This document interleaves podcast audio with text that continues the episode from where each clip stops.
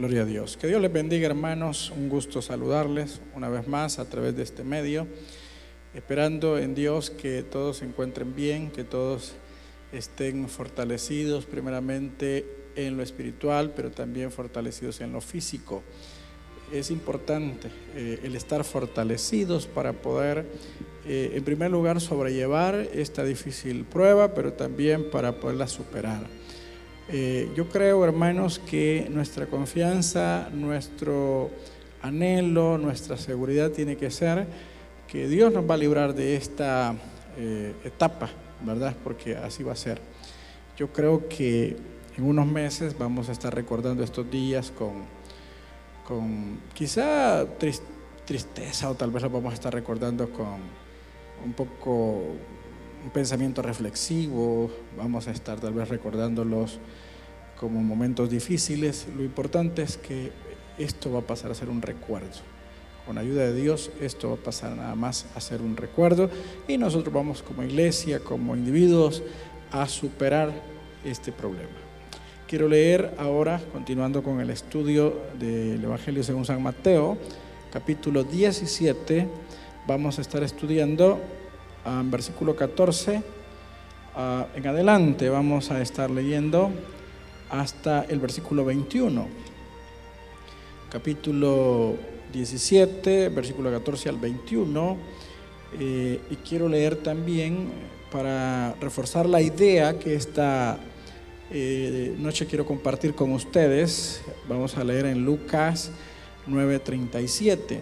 El versículo 14 comienza diciendo, cuando llegó o cuando llegaron al gentío, vino a él un hombre que se arrodilló delante de él diciendo, ahí sigue la historia, pero Lucas nos da un panorama un poco más, más claro de lo que pasó. Dice, al día siguiente, Lucas 9:37, al día siguiente, cuando descendieron del monte, una gran multitud les salió al encuentro. Vamos a orar. Padre que estás en los cielos, te damos gracias en el nombre de Cristo nuestro Señor, porque nos permites estar reunidos ahí en nuestros hogares, eh, con nuestra familia, ahí, Señor, a donde tú nos tienes eh, resguardados. Ahí estamos, Señor, atentos a tu voz, atentos, Señor, a lo que vas a decirnos a cada uno de nosotros. Dios, en el nombre de Cristo te suplicamos que nos hables que nos instruyas, que nos fortalezcas, que nos llenes con tu espíritu Dios mío, en el nombre de Cristo te lo suplicamos. A ti la gloria, la honra, hoy y siempre, Señor. Amén y amén. Bueno, este día comenzamos eh, un ciclo más de la cuarentena. Creería yo que va a ser uno de los más complicados, no el más duro, porque yo creo que el más duro, más difícil fue el primero, ¿verdad? La primera quincena fue difícil porque eh, veníamos de, tener una libertad, veníamos de, estar libres, veníamos de estar en una vida muy, muy abierta y de repente nos encierran, cosa que nunca había sucedido en nuestras vidas. Ahora esperemos en Dios que esta sea la última etapa y que después de mayo los, los contagios bajen, la curva baje, y no solo aquí en el país, sino que baje también en, en toda la región centroamericana que baje la curva para que el país se pueda abrir y podamos salir a desarrollarnos, hacer nuestras tareas que nos corresponde eh, y que son necesarias para la subsistencia, ¿verdad? Este es un buen tiempo, estos 15 días que se nos avecinan hasta el 21, es un buen tiempo para que nosotros eh, redoblemos esfuerzos, redoblemos la lucha, redoblemos eh, nuestro trabajo, ¿verdad? de concientización y también nuestro trabajo de concientización espiritual, ¿verdad? Ahora les voy a compartir un tema que he titulado Al bajar del monte, por eso quería leer Lucas, porque Lucas nos da la idea que lo que a continuación sucede, sucede cuando los discípulos, bueno, el Señor y sus discípulos bajaron del monte de la transfiguración. Dice Lucas, al, al día siguiente cuando descendieron del monte, ¿verdad? Ahora quiero que Hablemos bajo ese tema, al bajar del monte. ¿Por qué hay que bajar del monte? Vamos a hablar del monte como nuestra zona de seguridad, como nuestra zona de confort. Eh, el monte es, es, eso lo que significa, porque allá los discípulos se, encontraron tan bien, se encontraron tan plácidos, se encontraron tan, tan ameno aquello, tan ambiente, un ambiente tan hermoso, un ambiente tan especial, un ambiente tan, tan bendecido. Yo creo que algunos de nosotros hemos experimentado, hemos tenido una experiencia similar cuando, por ejemplo, hemos tenido cultos bendecidos o estamos viviendo etapas eh, muy bendecidas en nuestra vida, bendecidas porque la misericordia y el amor de Dios se derraman de una manera abundante sobre nosotros y bendecida porque todo lo que alrededor está en nosotros, todo lo que tenemos a nuestro alrededor, eh, contribuye para nuestra felicidad, contribuye para, para que nosotros nos sintamos bien, para que nos sintamos cómodos. Yo creo que todos hemos tenido etapas como las de los discípulos allá en el monte, ¿verdad? Etapas que no quisiéramos que se terminaran. Etapas que no quisiéramos que se interrumpieran. Por ejemplo, el novio que está de luna de miel, ¿verdad? Llegó el día de su boda y le toca que irse con, la, con el novio para la luna de miel. No quisiera que, que, que ese ese momento terminara. Etapas como cuando viajamos o como cuando nos está yendo bien económicamente o como cuando estamos escalando, ya sea en la empresa, en la iglesia o en diferentes lugares, ¿verdad? Entonces todos hemos llegado a tener momentos en los que no quisiéramos que eh, ese tiempo se detuviera, no quisiéramos interrumpir ese tiempo, ¿verdad? Entonces, eh, hay muchos cristianos que se aferran a esos momentos y, no quieren como volver, a, si lo podemos llamar así, a la realidad. No quieren volver, vamos a decirlo, a, la cotidianidad. No quieren volver a, a lo que nos corresponde al día a día. Se quieren quedar arriba, se quieren quedar en el monte. Pero y, aunque eso es lo hermoso, lo ideal, lo que aspiramos todos, también es importante decirles que hay necesidad de bajar del monte. Hay que subir al monte, pero luego hay que bajar del monte. Subir al monte es vital, subir al monte es necesario. Tener comunión con Dios, tener presencia de Dios en nuestra vida, anhelarla, eh, experimentarla, predicar eh, eh, de manera específica, la necesidad de vivir esos, esos episodios maravillosos con el Señor, son importantes, claro que lo son, pero también es importante que bajemos del monte. Hay que subir al monte, pero hay que bajar del monte. Y vamos a dar algunas razones por las que debemos de bajar del monte, aquellos que alguna vez hemos subido y nos hemos querido quedar ahí y hemos sentido que aquí en la iglesia estamos resguardados, que aquí en la iglesia Dios nos protege, Dios nos cuida, Dios nos bendice, Dios nos provee.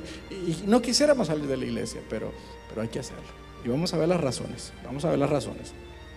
Y la primera razón es que hay que bajar del monte porque abajo hay mucha gente que nos necesita. Hay mucha gente que nos necesita. Dice el versículo 14 y 15, cuando llegaron al gentío, vino a él un hombre que se arrodilló delante de él, diciendo, Señor, ten misericordia de mi hijo, que es lunático y padece muchísimo, porque muchas veces cae en el fuego y muchas veces en el agua, y muchas en el agua. Entonces vemos que hay que bajar del monte porque abajo hay una gran necesidad. Hay gente que nos necesita.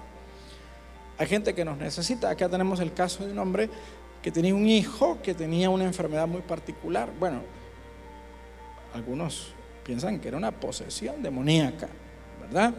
Una posesión demoníaca. Y, y nosotros creemos que las posesiones demoníacas existen. Creemos que existen. Entonces, es una posesión demoníaca. Ahora bien, este hombre tenía un problema muy serio, un problema muy grande, un problema que no se hubiera resuelto si el Señor se queda con sus discípulos en el monte. O sea, mientras ellos estaban bien, abajo había gente sufriendo. Así que hay que bajar del monte porque hay mucha gente que nos necesita.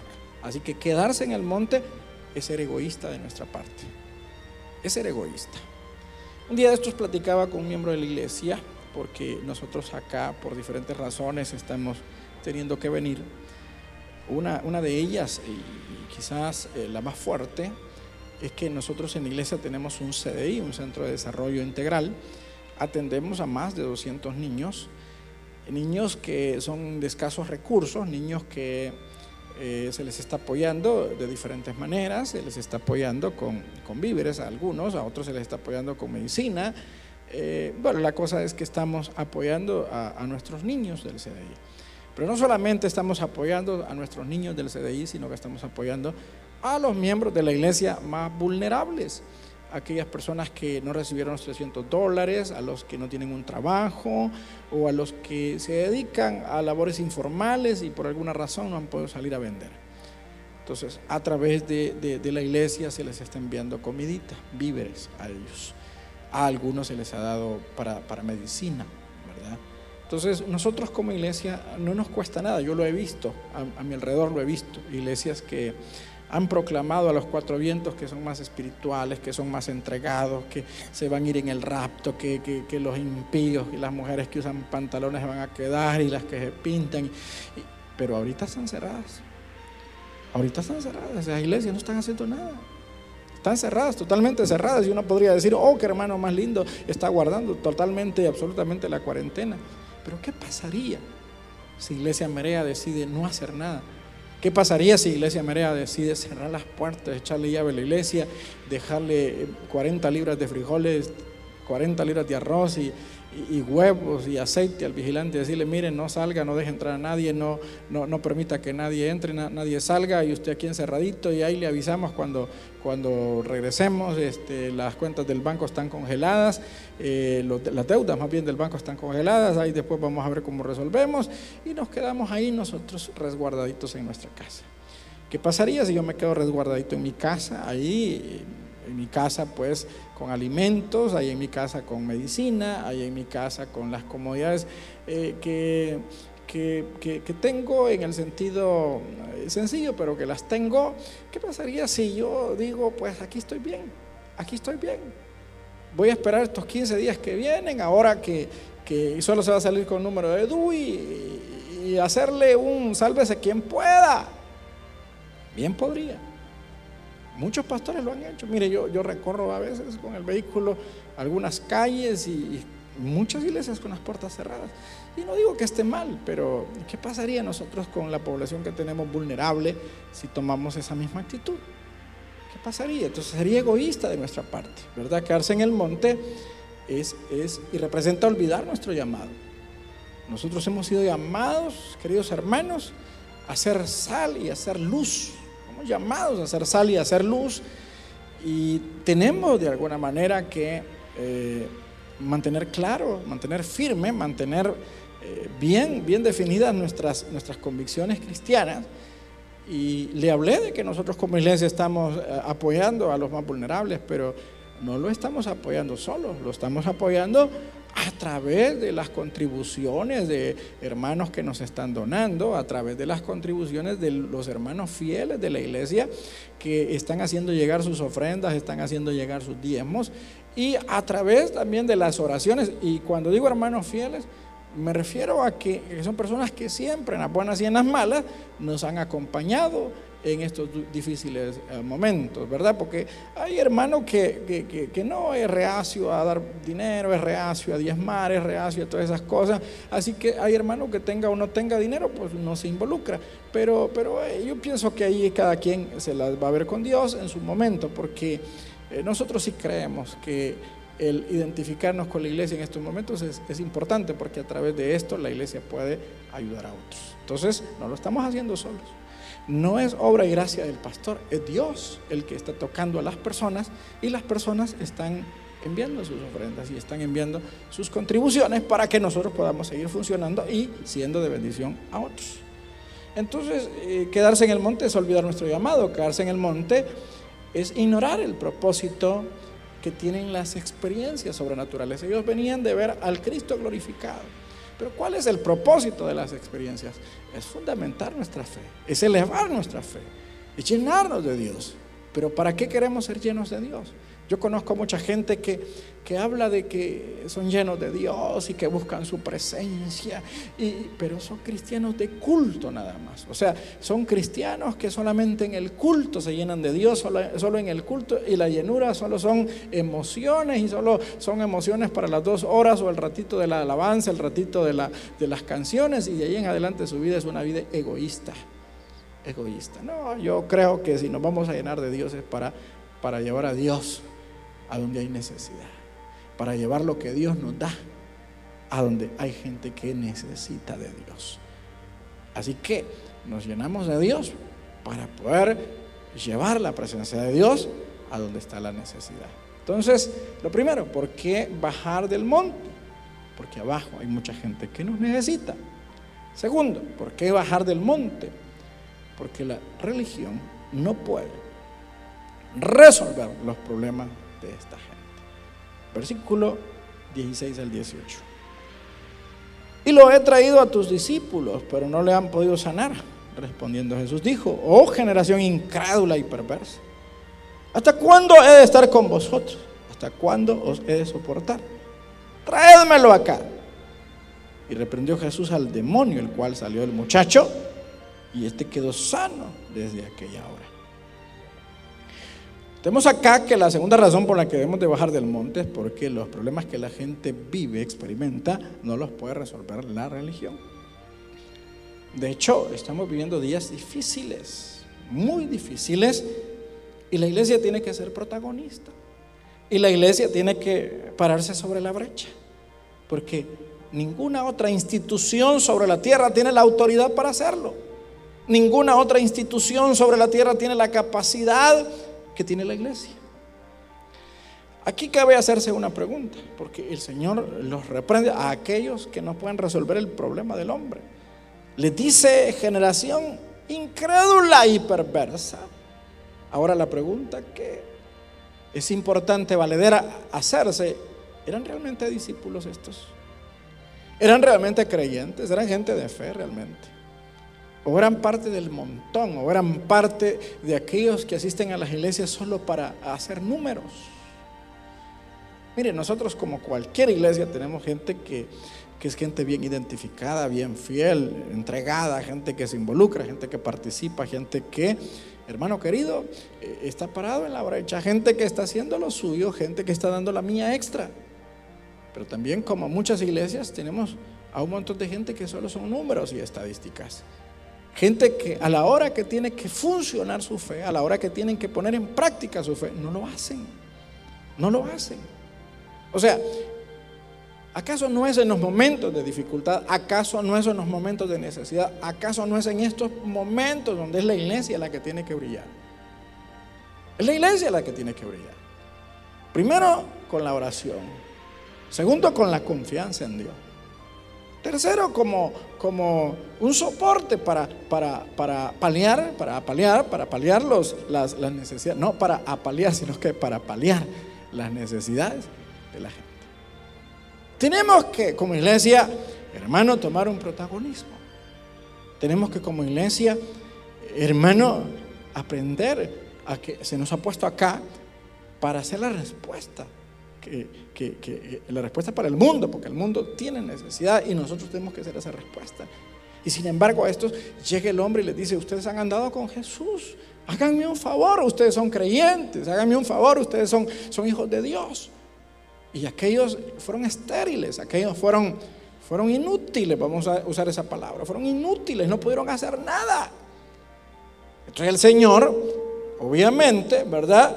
Los reprende porque lo decepcionan. ¿Cómo es eso de que ustedes dicen ser mis discípulos? ¿Cómo es eso que ustedes dicen ser mis seguidores? ¿Cómo es eso que ustedes dicen ser miembros de, Iglesia María? Y cuando se presenta un problema, ustedes no resuelven, ustedes eh, se cierran o ustedes son incapaces o son infructíferos y los llama generación perversa, incrédula y perversa, les dice incrédula y perversa. ¿Por qué lo llama generación incrédula y perversa? Porque no pueden resolver los problemas de la gente. Porque no pudieron resolver el problema de este hombre. Lo llama generación incrédula y perversa. Porque El verdadero cristiano no es el que se queda ante la necesidad, no es el que se queda de brazos cruzados, no es el que se queda solo contemplando o solo viendo, sino que es el que toma acción, es el que toma acción, ¿verdad? ¿Qué es ser discípulo del Señor? Ser discípulo del Señor es vivir como Él vivió, es hacer lo que Él hizo. ¿Cuáles son las evidencias de que una persona en verdad es discípula de Cristo? Bueno, un, discípulo hace todo lo que hace su maestro. Y una evidencia de que alguien es discípulo es que imita a su maestro. Entonces tenemos en la, realidad, tenemos religiosos y tenemos cristianos. Mire, yo, yo lo digo, y con pena, pero hay muchos pastores encerrados. Y cree que con las transmisiones, y cree que con, con los sermoncitos que está mandando, y que cree y, yo creo que eso es parte. Pero está organizando a su, a su congregación, está velando por su congregación. Mire, yo incluso he visto pastores que ah, están haciendo llamados a que la gente no se olvide de ellos. No se olviden de mí, no se olviden de su pastor. Pastor, vos no te olvides de tus ovejas. No te olvides de tus ovejas. Porque si vos estás ahí guardadito, sin hacer nada, sin mover un dedo y creyendo que, ay, yo estoy cumpliendo al gobierno, le estoy haciendo caso a mi presidente, le estoy haciendo caso a las recomendaciones. Está bien, hace caso, pero también hacerle caso a Dios. Hacerle caso. Y no necesitas salir de tu casa. No necesitas salir de tu casa. Nosotros, por ejemplo, estamos tratando de, hacer colectas vía online, estamos tratando de que los hermanos hagan llegar sus ofrendas y estamos, ya que hay gastos que nos estamos eh, como reservando, estamos tratando de que eso pueda servir para, darle víveres, como le digo a la gente a los más necesitados. No, tenemos los miles, no tenemos las cantidades grandes, por eso no podemos dar eh, a todo mundo. Quisiéramos, pero no podemos. Pero el que no tengamos el montón no significa que no podamos compartir, aunque sea algo. Entonces, un verdadero discípulo es uno que resuelve. Un verdadero discípulo es uno que no se queda de brazos cruzados. Claro, la religión no puede resolver los problemas de la gente. No puede. No está capacitada. ¿Por qué debemos de bajar del monte? Porque la iglesia es la única que puede resolver los conflictos de la gente. Número tres. Bueno, porque todavía hay mucha inmadurez en la iglesia. Por eso hay que bajar del monte. Por eso hay que bajar del monte, no hay que estar solo ahí arriba. No hay que estar solo arriba, porque la gente que está abajo nos necesita. Y muchos cristianos de la iglesia no han adquirido esa madurez, no han adquirido ese nivel, no han adquirido esa, esa altura. Versículo 19 al 21. Viniendo entonces los discípulos a Jesús aparte, dijeron, ¿por qué nosotros no pudimos echarlo fuera? Jesús les dijo, por vuestra poca fe. Porque de cierto os digo que si tuviera fe como un grano de mostaza, diréis a este monte, pásate de aquí allá, y se pasará, y nada os será imposible. Versículo 21, pero este género no sale sino con oración y ayuno. Digo que hay que bajar del monte porque hay muchos cristianos que todavía es inmaduro y hay que encaminarlo, hay que encarrilarlo.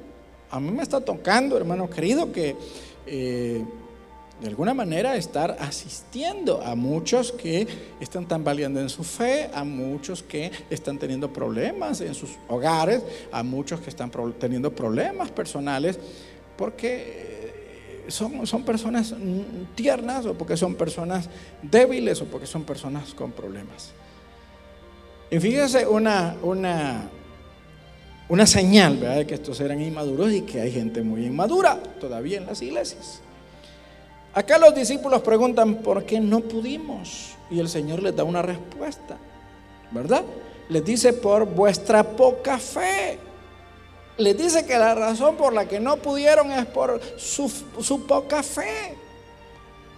O sea, su fe no se ha desarrollado, su fe no ha crecido, su fe... Ahora bien, en el versículo 21, que por cierto, quiero decirlo, es un versículo cuestionado, porque algunos estudiosos dicen que no aparece en los manuscritos más antiguos y más confiables. Versículos como este no aparecen. El versículo 21 dice, pero este género no sale sino con oración y ayuno. Entonces, hoy el cristiano, cuando una persona no es capaz de crecer, no es capaz de desarrollarse, lo único que ven como receta es oración y ayuno. Ahora bien, Jesús les dice que su problema no es falta de oración y ayuno, su problema es su poca fe. Su poca fe. Ahora bien, sabemos que la fe puede desarrollarse, sabemos que la fe puede crecer.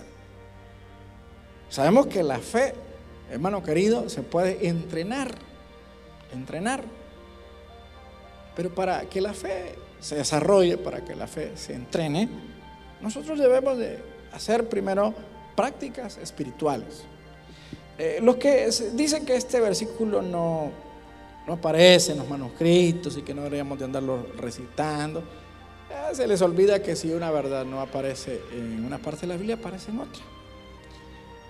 Hay un versículo también muy cuestionado, por ejemplo, eh, sobre aquello de beber cosas mortíferas, que dicen que no aparece en ninguna parte de la Biblia, que es una adición y tantas cosas.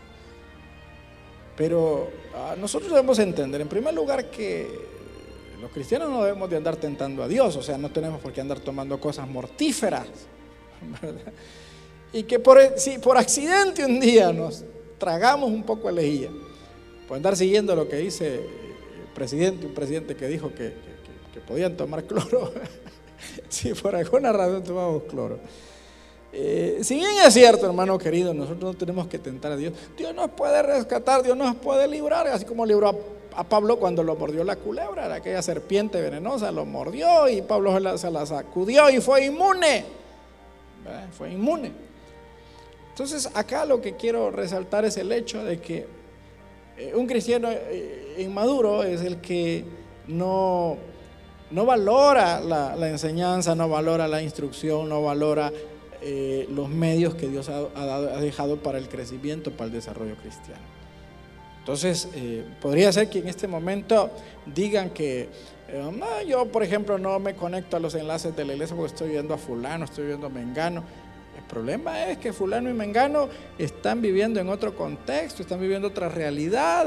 eso es como un médico. Ahora, un, día de esto nos tocó en la iglesia que, que tener que contratar un médico. y había uno que, podía venir a, dar la consulta presencial y había otro que, lo podía hacer online.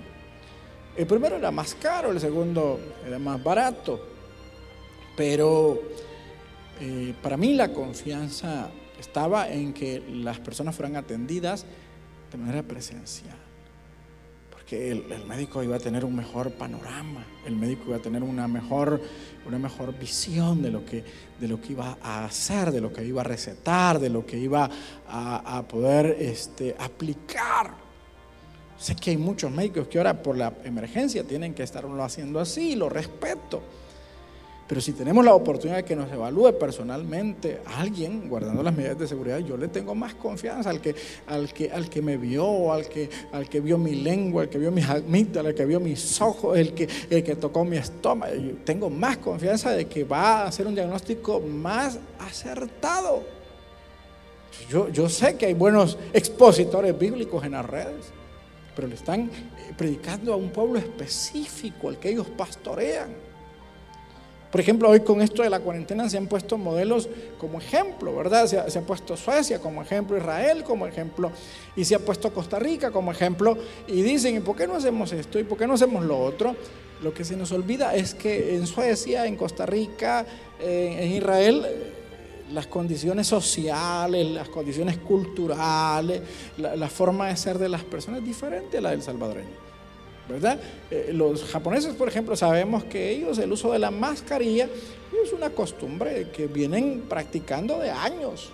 Cada vez que un, japonés tiene gripe, él en la calle, en lo público, usa la mascarilla. Sabemos que para un japonés eh, estrechar la mano no, no, no, es una costumbre. Sabemos que es gente muy disciplinada. Sabemos que es gente que, que se le da una instrucción y la acata. Pero el salvadoreño no. El salvadoreño no salvadoreño tiene la mala costumbre de que hace todo lo contrario a lo que se le dice. Entonces, todavía tenemos que seguir pastoreando. Entonces, ¿por qué hay que bajar del monte? Porque todavía hay que seguir pastoreando a gente. Todavía hay que seguir enseñándole a la gente, todavía hay que seguir instruyendo a la gente, todavía necesitamos nosotros eh, estar como, como encauzando a nuestra gente. Yo podría estar, como le dije, yo en mi casa sin ningún problema, no, no, no vería la necesidad de estar viniendo a la iglesia, no vería la necesidad incluso de estar haciendo estos programas o, los, mensajes que mando a WhatsApp. Yo podría estar tranquilo y, decir, hay, hay que ver a cada quien. Yo estoy bien con, mi esposa acá y, mi esposa y mis padres que son mi familia. Eh, aunque ellos están viviendo en su casa, yo les estoy dando su asistencia. Yo podría tomar la actitud, estamos bien, tenemos para comer, no necesitamos salir. Yo me desplazo en el vehículo y si voy al súper voy al que esté más vacío. Yo, yo podría tomar esa actitud, pero también es cierto que hay gente que nos necesita. Necesita seguir siendo instruida y necesita seguir siendo enseñada. Así que queridos, es necesario bajar del monte. Yo sé que usted está cómodo, está feliz, está pasando la cuarentena con, los suyos y puede estar muy contento, eh, experimentando vivencias eh, especiales ahí con su familia y todo, y, olvidarse de la gente, olvidarse de todo el mundo. Pero el problema es que no es a lo que Dios nos ha mandado. Lo que Dios nos ha mandado es hacer su, eh, luz y sal. Sal y luz. Queridos, no nos olvidemos de eso. Dios quiere que seamos sal y que seamos luz. Por eso hay que bajar del monte. Que Dios les bendiga esta hermosa tarde y ánimo, ánimo. Dios está con nosotros. Oramos, Padre que estás en los cielos, te damos gracias en el nombre de Cristo y te pedimos que bendigas a cada uno de los hermanos y hermanas que nos sintonizaron y a los que no también. Lleva este mensaje, Señor, a cada rincón. Te lo pedimos en el nombre de Jesús. Amén y amén. Gloria a Dios. Que Dios les bendiga, hermanos. Buenas tardes.